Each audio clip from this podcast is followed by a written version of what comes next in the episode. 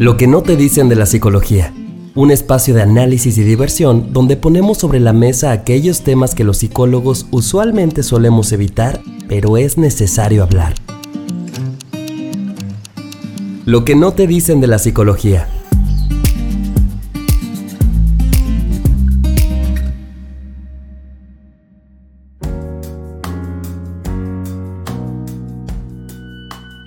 Tal personas del mundo? Sean bienvenidas a este episodio de Lo que no te dicen de la psicología.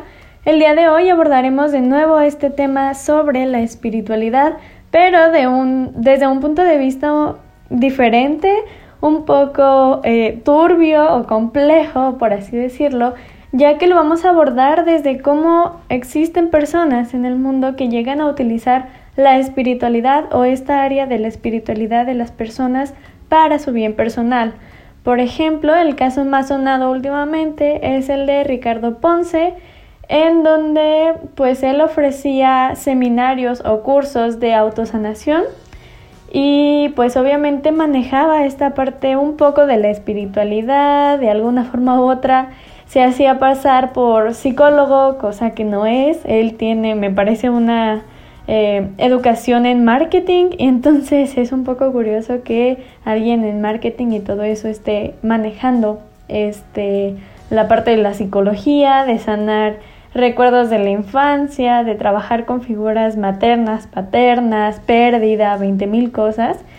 Y que es entendible desde el punto del marketing, ¿no? Él, es una persona eh, que sabe cómo vender y que no por nada cobra muchísimo dinero por cada uno de sus cursos y entonces ahí yo ya me empiezo a cuestionar cuál es el verdadero problema de eh, la poca educación en salud mental que existe en nuestro país o en diversos países. Porque dinero sí hay, ¿no? Eh, esa situación me hizo replantearme el pensamiento que tenía antes porque yo considero que la psicología aún o el hecho de ir a, terapia es una cuestión pues sí de privilegio porque eh, se cobra y no es como muy barato en algunas ocasiones, pero, pero, pero, pero, en todo caso, pues luego aparece este chico que cobra sus cursos en un montón de dinero y que se llenan completamente, entonces me quedé pensando como de, wow, entonces el dinero no es el problema, ¿Cuál será el problema en todo caso? Pues déjame meto yo, Andrea, déjame meto yo a un curso de marketing y empiezo a venderles a todo el mundo la solución para absolutamente todos sus problemas. Y que bueno, vamos a empezar a hablar un poquito de las estrategias que Ricardo eh, utilizó y a la fecha supongo que sigue utilizando porque no ha sido eh, denunciado formalmente a la fecha todavía no tiene una sanción, entonces supongo que es algo que sigue y que va a seguir haciendo hasta que no sea castigado, porque le va bien, le va bien, es lo que sabe, es lo que ha formado desde hace mucho tiempo y además ya tiene un reconocimiento mundial muy, muy importante, ¿no? Entonces no creo que lo vaya a desechar de un día para otro y si es así por el bien de las personas que conocen eh, el caso, pues qué mejor, ¿no? De alguna forma u otra hablaría de una persona que cometió un error, bueno, un gravísimo error, que está lleno de muchos pequeños errores, y que se dio cuenta y que eh, lo resolvió, o al menos lo... se dio cuenta, ¿no? Y ya dejó de hacerlo. Pero insisto, lo dudo mucho, dada que pues es algo que, que lo sostiene tanto económicamente como su integridad, como entre muchas comillas, eh, la imagen y el profesionismo, profesionalismo perdón, que maneja, que bueno, vamos a empezar a, ver cómo no es ah, nada profesional de estas técnicas, porque, número uno, voy a hablar primero desde el punto de vista de Mayra Wings. Ella es una youtuber mexicana reconocida, me parece, en caso de que eh, llegue a decir algún dato erróneo, pues me disculpo de antemano. El objetivo de este podcast sobre todo es psicoeducar. Yo les voy a compartir mi opinión al respecto. Y pues bueno, yo anteriormente ya vi este video de Mayre Wink en donde expone su experiencia y no nada más su experiencia, sino de otras personas que al igual que ella han pasado por este seminario, este curso y y que realmente no es el cómo se vende, o sea, la, la experiencia no es como se maneja, no es este acto de autosanación, de hecho siento que es todo lo contrario, en vez de sanarte, pues efectivamente te rompe, ¿no? Y pues bueno, Wayne comienza diciendo que a ella se le mandó un mensaje, se le dijo que ella había sido ganadora de uno de estos lugares súper, hiper, mega carísimos dentro de los cursos de sanación de Ricardo Ponce. Y entonces eso de que nos empieza a hablar de, de alguna forma u otra, un sentido de pertenencia, pero no, no nada más un sentido de, mira, tú eres parte del grupo, sino, oye, aprovecha la oportunidad porque nada más a ti te elegimos. Eh, de alguna forma u otra, hasta podría decir que es como alabar, ¿no? Alabar a la persona y decir, tú entre miles de personas has sido elegido, has sido elegida a ocupar este lugar que a muchas personas les cuesta demasiado conseguir o que es muy caro, tú lo vas a obtener. ¿Qué pasa en el momento en el que cualquier persona llega y nos dice eso, no? Desde el momento, por ejemplo, en el que ganamos un giveaway en Instagram, en Facebook, en TikTok, no lo sé, el hecho de que hayamos sido personas que reciben este premio entre muchas más, pues de alguna forma u otra nos hace sentir especiales, ¿no? Nos hace sentir únicos y entonces tenemos esta idea de wow, o sea, em, tengo que aprovecharlo. De alguna forma u otra, no sé qué tanto se haya sentido Mayre Wings, pero por lo menos a mí en lo personal, si alguien llega a regalarme un lugar que vale más de 10 mil pesos, pues siento, o, o, al menos siento que hay una deuda, ¿no? Un agradecimiento, perdón, tan grande que abarca incluso este sentimiento de, oye, te debo algo. Sobre todo lo menciono porque siento que es parte de la cultura mexicana de alguna forma u otra, ¿no? Si te dan algo, si el día de mañana llega un familiar, un tío, una tía, un amigo o una amiga regalándote algo, buscas eh, o tenemos esta cultura de buscar la manera de agradecerlo. Agradecerlo más allá de las palabras, no nada más decir gracias y qué bonito o así, algunas personas sí lo manejan hasta ahí y está perfecto, pero al menos la forma en la que yo he sido educada es sí agradece, pero no es suficiente el decir gracias. Eh, tienes que entonces, si, si te dio algo bonito el día de tu cumpleaños, tú en su cumpleaños le tienes que regalar algo igual o mejor. Entonces, número uno, ahí empezamos a identificar em, de alguna forma u otra un tipo de chantaje de ya estás aquí, yo te elegí aparte, ¿no? Es, eso habla un poquito de, narcisismo de yo, Ricardo Ponce, este, o yo, tal persona, o profesional, o incluso los psicólogos eh, que practican o que llegan a practicar una mala praxis, o profesional, cualquier profesional que no es tan profesional, llegan a utilizar este tipo de, de táctica, técnica o herramienta de yo tal persona que ha ayudado a tanta gente, te elijo a ti, este, porque eres especial y eres única y entonces me debes algo porque yo me fijé en ti. E incluso podríamos decir, decir que este tipo de herramientas se utilizan o se llegan a utilizar por eh, personas un poco narcisistas. Aquí quiero hacer una aclaración. Ahorita se ha convertido como muy popular el término narcisismo, ¿no? Entonces pensamos que cualquier persona que tiene una autoestima alta o un ego alto ya es narcisista cuando no. Hay que hacer diferencia entre el trastorno de personalidad narcisista con rasgos narcisistas, es decir, ya en el trastorno hay una disfuncionalidad en relaciones interpersonales, en la cuestión laboral, en la cuestión escolar e incluso en la cuestión económica y que como tal a este punto ya se requiere medicación y, terapia. Entonces no hay que ir por el mundo tachando o poniéndole esta etiqueta de narcisista o de personalidad narcisista a todo mundo, pero sí es real que existen rasgos. Los rasgos de personalidad es como mm, características o conductas que se inclinan un poquito a, esta, a este tipo de personalidad, pero que son funcionales. Son funcionales y por ende se pueden tratar con terapia. Por ejemplo, también encontramos el trastorno de personalidad obsesivo-compulsivo, en donde estas personas pues procuran mantener siempre un orden, un control en absolutamente cada una de sus áreas, en lo laboral, en lo escolar, en lo familiar, con amigos, e incluso en lo económico.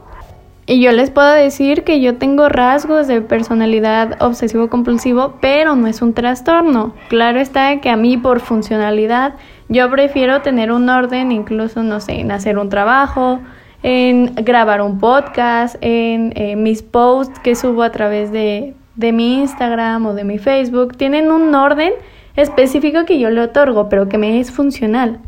Es un rasgo de personalidad que yo eh, tengo, que es característico de mí, pero que no llega a ser un trastorno, es decir, sigo siendo funcional ante todas estas áreas que ya habíamos comentado. Ahora, siguiendo con el tema de esta secta, porque eso es lo que es, este, pues podemos encontrar que cualquier persona que disfrute hablar ante un público o a un gran público de personas, incluso justo ahora yo, ¿no? El hecho de dar mi opinión a través de este podcast, a través de Instagram, Facebook, ponencias, conferencias, perdón, es un rasgo de personalidad narcisista en donde de alguna forma u otra yo disfruto la atención. La diferencia aquí es que la atención que yo recibo eh, al menos yo así lo veo, es con el fin de educar, enseñar, de alguna forma u otra psicoeducar en temas de salud mental y no nada más quedarme con soy una persona que disfruta estar en polémicas, por ejemplo, soy una persona que disfruta que todo el mundo hable de, de, ellos, que también encontramos este tipo de personas en redes sociales, em, que de nuevo son rasgos de una personalidad narcisista, pero no es un trastorno. Entonces, en mi caso, sí mantengo rasgos de personalidad narcisista, pero está orientado a la psicoeducación de la salud mental, en donde yo les ofrezco diversos tips o técnicas para cuidar eh, su salud mental de estrés, incluso su salud física, nutrimental, entre otras cosas. Es decir, hay que analizar el por qué las personas requieren o más bien ah, les agrada recibir atención. En el caso de Ricardo Ponce, la atención era llevada o estaba orientada en romper a las personas y una vez que estaban vulnerables, se aprovechaba de ellos, ¿no? Se aprovechaba de ellas. De alguna forma u otra las veía o los veía como si fuese un juego de ajedrez en donde pues tenía su grupo que conseguía a chicas muy guapas de todo el mundo Obviamente también las chicas guapas de diversas partes del mundo jugaban un juego en su juego de ajedrez, jugaban un papel en donde también encontraba que todas las personas que pagaban un lugar eh, en su seminario o en su curso también tenían un papel, ¿no? Mientras más paguen, más reconocido soy y entonces más me alzo, de alguna forma u otra lo podemos decir así, más me elevo, se eleva mi ego, mi atención, mi reconocimiento y el día de mañana yo le puedo decir a cualquier persona del mundo, oye, yo te elijo y de alguna forma u otra se va a romper y va a pasar todo lo que hemos estado analizando hasta ahora. Así que regresando a lo que les comentaba en un principio, el dinero no es el problema, sino el cómo se vende y qué es lo que quiere la gente, ¿no? La forma en la que Ricardo Ponce vendía, vende y venderá eh, sus seminarios y su curso es yo te doy una respuesta rápida a todo eso que no quieres trabajar y a todo eso que no quieres ver en terapia. Y que es muy curioso porque pues yo me puse a ver algunos de sus videos porque tampoco voy a hablar desde la ignorancia. Eh, me puse a buscar y a ver sus videos de cómo de alguna forma u otra vende las cosas, así lo vamos a decir, ¿no? Eso es lo que es. No cómo maneja, sino cómo vende las cosas, en donde a la persona la hace sentir culpable más allá de responsable. Aquí también hay que hacer una diferencia. Hay es diferente sentirse culpable por un acto y hacerse responsable de un acto. La responsabilidad va un poquito más orientada en o hacia la conciencia. Es decir, yo sé que lo que hice estuvo mal, pero soy consciente de que lo hice porque yo quería y que no tomé en cuenta a otras personas. Responsabilidad es ser consciente, darnos cuenta de por qué hicimos lo que hicimos, aceptarlo y corregirlo. No sé, por ejemplo, si mm, el día de ayer yo utilicé chantaje, no sé, con mi mamá, digamos algo, un ejemplo, con mi mamá para que me comprara mi helado favorito este, de la plaza de aquí a la vuelta. Entonces, la responsabilidad sería yo soy consciente de que eso fue manipulación, de que eso fue chantaje y que era para conseguir lo que yo quería, para conseguir ese lado. Y ahora, ¿qué voy a hacer al respecto? Pues ya que lo hice consciente, voy a evitarlo, ¿no? Porque me doy cuenta de que hago sentir a la otra persona culpable o hago sentir a la otra persona pues mal, ¿no? Al final de cuentas estoy alterando su estado anímico, su conciencia también, este, de que si no me compra mi helado, entonces es una mala madre. Eso es chantaje y, soy consciente de lo que conlleva y por eso mismo evito hacerlo de nuevo, aprender del error, eh, a eso me refiero, y solucionar el problema, ¿no? Entonces voy con mi mamá y le digo, oye, yo soy consciente o me di cuenta de que pasó esto el día de ayer me disculpo por eso, no volverá a pasar y voy a ofrecer una solución que puede ser ya de aquí en adelante, pues yo procuraré comprar mi helado favorito y no utilizarte, ajá, no utilizarte a ti eh, para conseguir lo que quiero. Eso es responsabilidad. Y una vez aclarado esto, podemos decir que la responsabilidad es un proceso personal, eh, intrínseco y que se trabaja en terapia sobre todo con el modelo humanista. Este modelo precisamente trabaja eh, la responsabilidad sana, la responsabilidad funcional. Por si alguien del público que me está escuchando quiere comenzar a trabajar o a desarrollar esta área, pues ahí les dejo esta recomendación, el modelo de terapia gestalt o humanista o humanista es muy muy bueno para comenzar a desarrollar este tipo de habilidad y aprender del error desde una forma responsable, con conciencia y funcional. Ahora, ¿qué es la culpa? La culpa se puede manejar de la misma forma de tú hiciste tal cosa, pero se siente diferente. El proceso por el cual se trabajan las consecuencias desde la culpa es completamente diferente, porque entonces eh, yo le puedo decir a mi madre, con el mismo ejemplo del helado, yo le puedo decir, es que quiero un helado de mi sabor favorito porque acuérdate que la otra vez que yo te lo pedí me dijiste que no y entonces yo me sentí muy mal, pero aparte es muy curioso porque cuando se maneja la culpa no se dice directamente es tu culpa, pero se hace sentir a la otra persona culpable.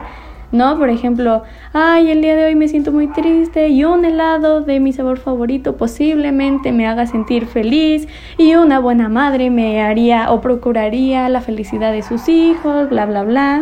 Y entonces tú te sientes como si me debieras algo. Regresamos al mismo punto. En donde tú tienes que pagar tu error. No resolver, sino pagarlo. He ahí la diferencia entre la culpa y la responsabilidad. Ahora bien, les estaba comentando que anteriormente yo me puse a ver algunos videos de Ricardo Ponce, de algunas eh, conferencias que tuvo y la verdad es que la información que maneja, pues, ¿cómo les explico que es lo mismo que manejan los libros de autoayuda? No es absolutamente nada nuevo, la diferencia es que Ricardo conoce algunos técnicas, algunas herramientas con las cuales romper físicamente a la persona y por ende romper también su mente, dejarla vulnerable desde esta área de espiritualidad. Por ejemplo, es bien conocido que la cuarta fuerza de la psicología, que es la cuestión transpersonal, la parte un poquito más espiritualidad, pues utiliza técnicas como mindfulness, que es conciencia plena o atención plena, eh, maneja también pues yoga, ejercicios físicos de respiración que se ha comprobado a través de la neuropsicología que funciona. Es decir, está comprobado científicamente que a través de la respiración se pueden modificar o alterar eh, cuestiones neuronales de sinapsis, qué áreas en el cerebro se van a estar activando, qué tanto se va a estar activando y por ende si mientras más se activen estas áreas, pues más cansancio físico va a existir. Entonces, algo que Ricardo Ponce utiliza mucho en sus seminarios en sus congresos es la respiración de fuego, que consiste en respirar y exhalar súper, súper rápido todas las veces que puedas en el menor tiempo posible. De modo que obligas a tu cerebro a trabajar al mil por hora en el, pues sí, en el menor tiempo posible y por ende de alguna forma u otra se rompe esta sinapsis funcional porque el cerebro ya no va a estar pensando en el aquí y en el ahora y ya no va a estar pensando en eh, qué tanta información voy a decir o voy a soltar, sino va a estar preocupado el cerebro en salvar la respiración, en salvar el cuerpo, que no se oxigene de más y ahí es cuando más te encuentras vulnerable y entonces si tal persona llega y te dice, este, oye, dame, no sé, por ejemplo, la contraseña de Facebook, pues muy posiblemente eh, no lo vayas a razonar tanto. No significa que se lo vas a dar así como si estuvieras hipnotizado, claro que no, pero no va a ser tu prioridad detenerte, ¿no? No va a ser tu prioridad de el, ay, conozco a esta persona o no, qué significa o qué incluso qué tengo en mi Facebook para para darle la contraseña o no, ese tipo de evaluación y de razonamiento que se maneja desde la corteza prefrontal no va a existir o al menos no va a estar tan presente porque regresando a lo mismo, el cuerpo está preocupado y está trabajando en salvarte. Y aparte es muy curioso porque te estaría salvando de ti mismo de una situación en la que sí tú te pusiste, pero a través de una persona que te hizo creer que eso es un ejercicio de respiración funcional para abrir o cortar eh, lazos familiares malos que no te permiten continuar en tu vida. Entonces, si físicamente no estás cómodo o cómoda, si físicamente te lleva mucho cansancio extremo, ¿ustedes qué creen que pasa en la cuestión psicológica? También va a haber un cansancio importante y ahí es cuando salen las vulnerabilidades. Ahora, otro elemento, otra cuestión que maneja Ricardo Ponce en sus cursos o en sus seminarios son las constelaciones familiares.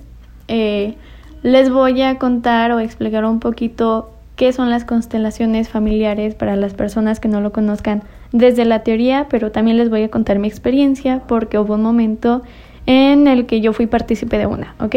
Entonces, desde la teoría, las constelaciones familiares sirven para identificar, o bueno, el objetivo principal es identificar patrones familiares funcionales o disfuncionales que se han pasado de generación en generación y que puede que esté predeterminando de alguna forma u otra tu conducta actual. Por ejemplo, se ha encontrado que eh, una vez constelado o haciendo esta constelación se encuentran tres generaciones de personas que llegan a morir el mismo día o incluso que nacen el mismo día o todas estas veces en las que se llega a repetir un nombre en la nombre, no hombre, nombre con n en la familia que también es muy curioso de analizar o así.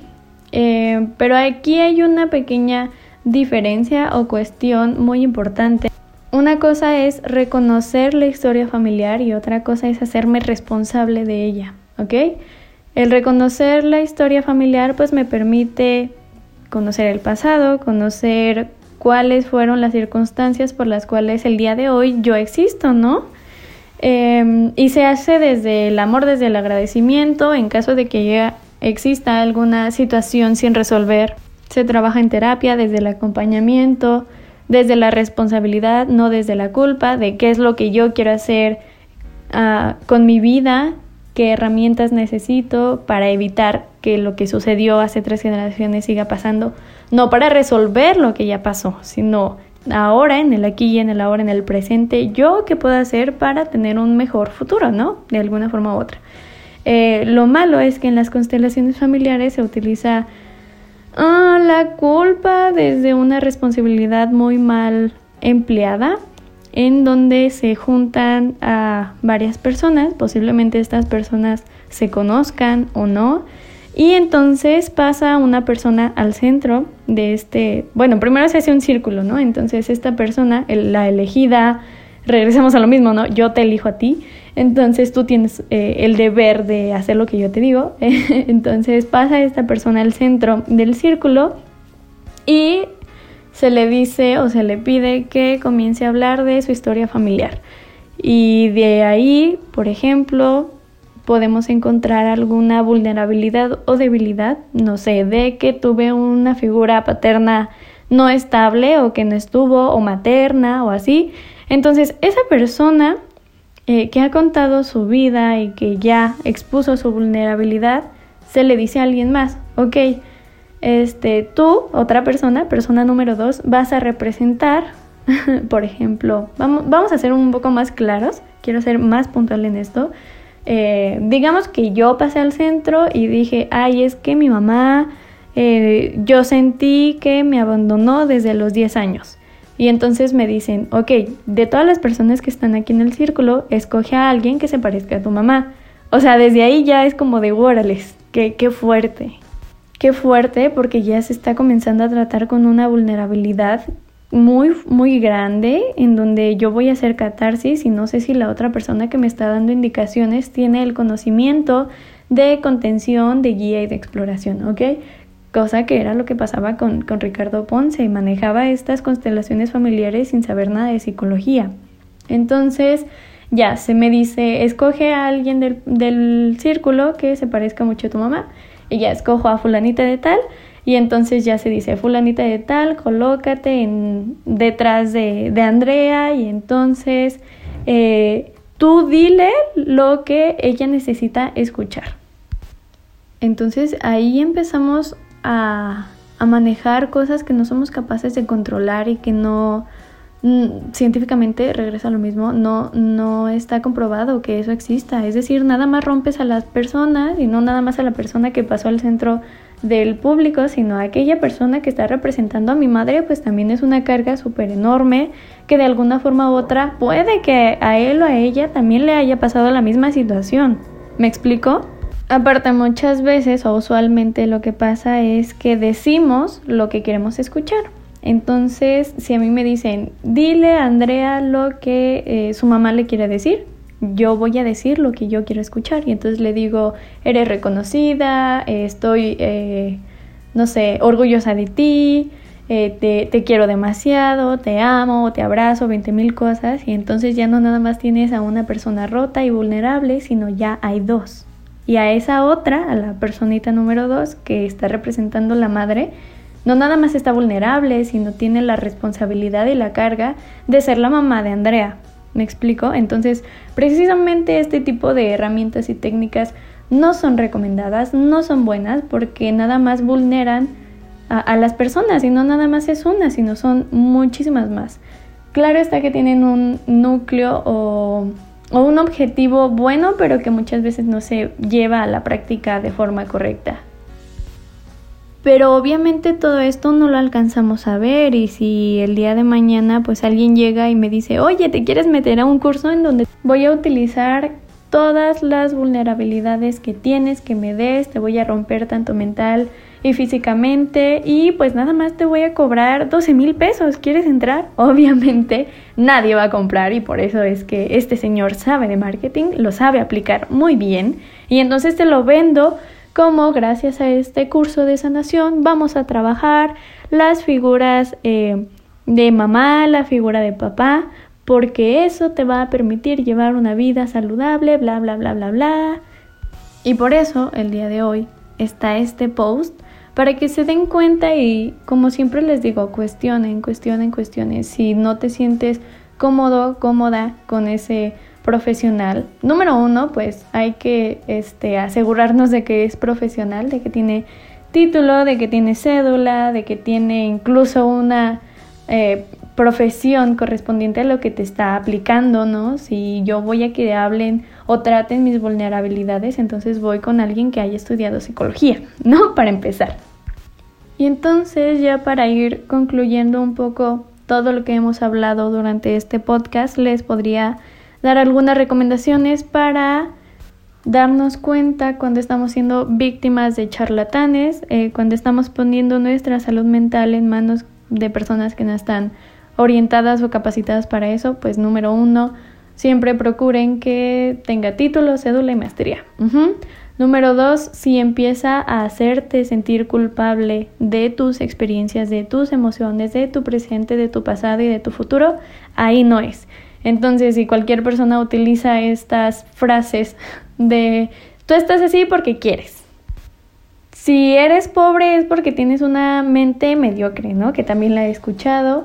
Eh, si tienes una mala relación de pareja es porque tienes una mala relación con tus padres. Cuando ahí ya estás sintiendo culpa, no responsabilidad, culpa de, ay, entonces si vivo mal es porque quiero. ahí no es. Otro tip que les puedo ofrecer es cuestionar y preguntar el por qué está utilizando tal técnica. De hecho, éticamente, cada vez que se utiliza una tarea, una técnica en terapia o en cualquier elemento, se explica desde antes el por qué y el para qué. Y si no te lo está diciendo, y si te lo pinta como muy bonito y muy fácil, este, y que ya con eso se va a resolver tu vida, ahí tampoco es. Entonces cuestionen y pregunten el por qué se están aplicando tales técnicas con ustedes. Y por último, les puedo recomendar que ante cualquier situación sospechosa con la que no se sientan seguros, pues ahí estoy en mis redes sociales. Varios de ustedes también me han mandado mensaje diciendo, es que mi psicólogo me dijo esto y no me siento cómodo o cómoda eh, con él o con ella.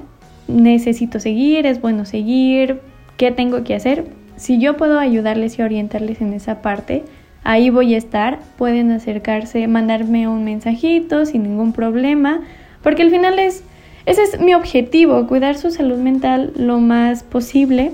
Entonces, no crean que con un mensajito me van a molestar. Ya saben que yo procuro responderle siempre, siempre a, a, todos ustedes. De la mejor manera, desde la empatía, desde el respeto, pero al final de cuentas la decisión es suya. Entonces, pues sin más, por el momento me despido, muchísimas gracias por acompañarme durante esta media hora hablando de todas estas técnicas que llegan a utilizar los charlatanes. El chiste es que no las repliquen. Si las comentamos el día de hoy es para que las conozcan, para que no caigan en ellas y que se den cuenta en quién o a qué persona le están dejando su salud mental. Espero que tengan un buen día, una buena tarde, una buena noche, el día que me estén escuchando, en el momento que me estén escuchando.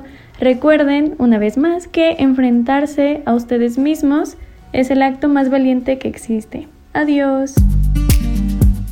Terminaste de escuchar Lo que no te dicen de la psicología con Andrea Carrasco, porque enfrentarse a uno mismo es el acto más valiente que existe.